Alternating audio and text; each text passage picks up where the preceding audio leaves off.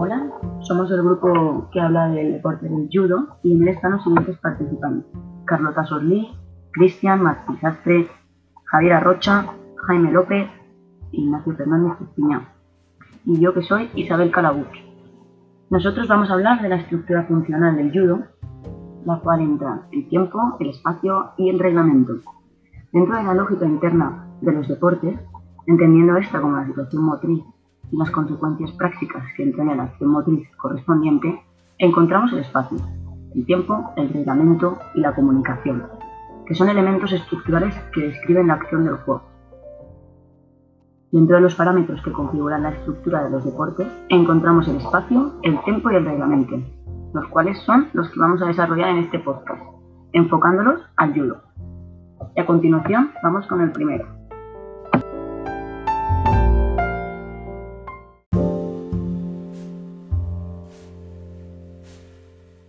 Carlota Sorley Salinas.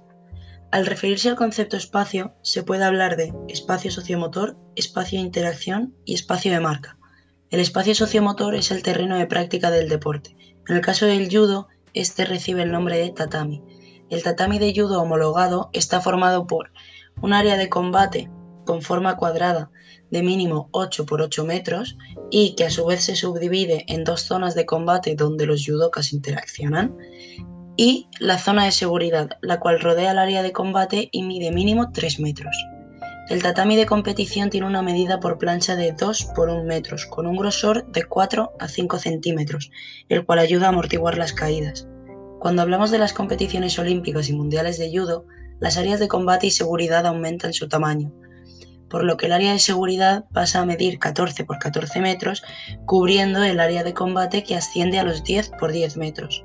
El espacio de interacción es el espacio variable configurado según las decisiones de los deportistas. Este representa el espacio propio y el del contrincante. En función del rol a llevar a cabo, este podría variar. El espacio de marca equivale al espacio en el que se deben dejar caer las acciones de puntuación. En los deportes de combate y por consiguiente en el judo, este corresponde a la estructura corporal del adversario.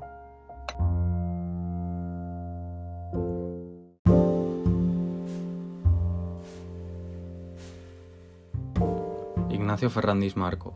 El tiempo de combate se puede subdividir en tres tiempos distintos. El primero, el tiempo oficial, es el establecido en competiciones internacionales senior.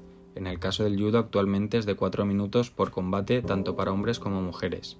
El siguiente, el tiempo real de duración de combate, es la relación entre el tiempo de esfuerzo y el tiempo de pausa. La pausa será producida por el árbitro al considerar que una técnica no puede acabar con puntuación. Entonces detiene el combate para que los judokas vuelvan a su posición inicial y reinicien la pelea. Durante ese tiempo el cronómetro está parado. En caso de que un judoka consiga un ippon, el combate se dará por finalizado, lleve el tiempo que lleve. El tercero, el tiempo de paradas durante el combate.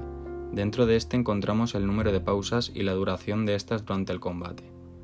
Hay dos formas de emplear el tiempo. La primera, el límite de tiempo, que se caracteriza por ser preciso y delimitado para cada reglamento. En el caso del judo, como hemos dicho, es de 4 minutos. Y el tiempo de acción, se refiere a las acciones técnico-tácticas y el ritmo de las mismas para lograr el hipón.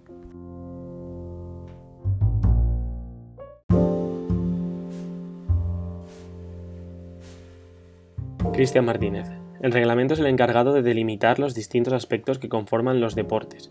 En el caso del judo, estos son el uso del espacio. En caso de que algún judoka entre en la zona de seguridad, el árbitro lo retirará y reiniciará el combate.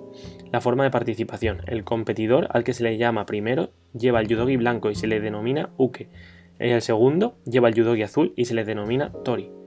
El sistema de puntuación. Ipon. De pie, cuando un competidor proyecta con control al otro competidor sobre su espalda, con considerable fuerza y velocidad, de suelo. Cuando un competidor inmoviliza al otro competidor que no consigue liberarse en 20 segundos. Otro sería cuando un competidor abandona golpeando dos o más veces con su mano o pie o dice maita. Y otro sería cuando un competidor está incapacitado por el defecto de un simewaza o kansete waza. Otro tipo de sistema de puntuación sería el wazari, de pie y de suelo. De pie es cuando un competidor proyecta con control al otro, pero a la parte técnica le falta uno de los otros tres elementos necesarios para el hipón. El de suelo es cuando un competidor inmoviliza al otro competidor que no consigue liberarse durante un tiempo entre 15 y 20 segundos.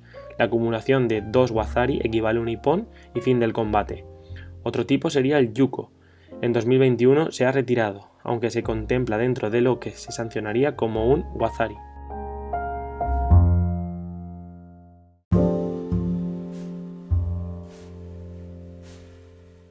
Jaime López. Las interacciones de marca son los objetivos codificados de la lucha deportiva que se tienen en cuenta para ganar o perder el juego. Dentro de estas encontramos la materia de las acciones ofensivas, acciones defensivas y acciones contra el reglamento, las cuales serán desarrolladas a continuación. Acciones ofensivas, acciones cuyo objetivo general es coger o agarrar el adversario. Kumikata, mediante la ejecución de tres acciones para conseguir proyectar el adversario y así conseguir IPOM.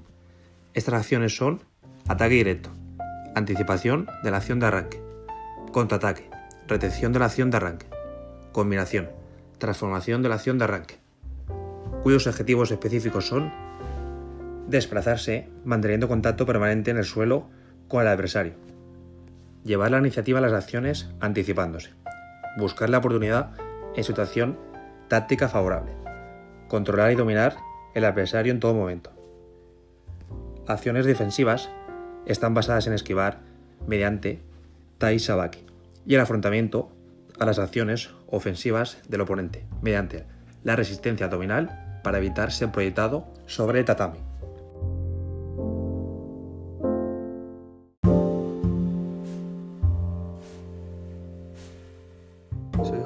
Rocha Cuesta, pertenezco al grupo de judo de tercero A y voy a hablar contra las acciones contra reglamento. Dentro de las sanciones encontramos dos tipos de faltas, las leves y las graves. Se considera falta leve si al grupo de acciones técnicas o tácticas sancionables de manera leve. La acumulación de dos shidos se convierte en Hanshoku Make, es decir, hipón para el oponente.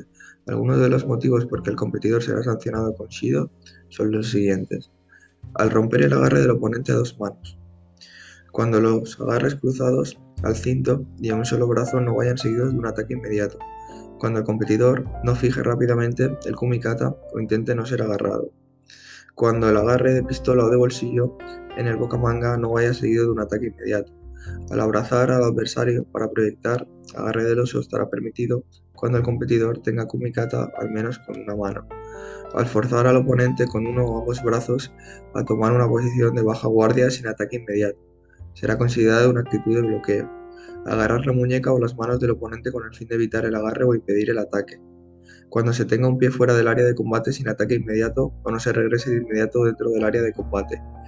Cuando se tienen dos pies fuera del área de combate y cuando se empuja a alguien fuera del área de combate, el competidor que empuja al otro es sancionado con Shido.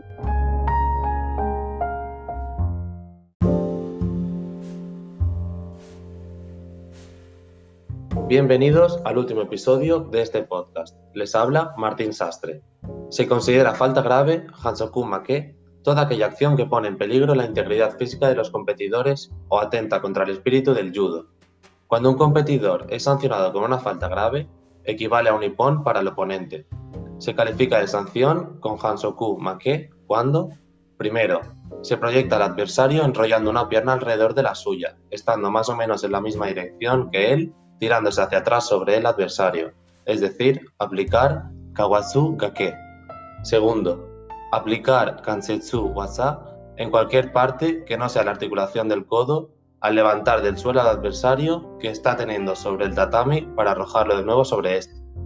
Tercero, no acatar las instrucciones del árbitro. Cuarto, caer directamente al tatami mientras se aplica o intenta aplicar una técnica como Ude Higichigi Waki Gatame.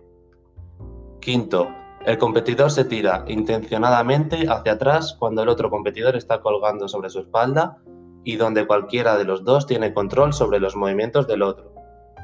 Sexto y último, llevar un objeto duro o metálico. Y hasta aquí nuestro podcast. Muchas gracias por su atención.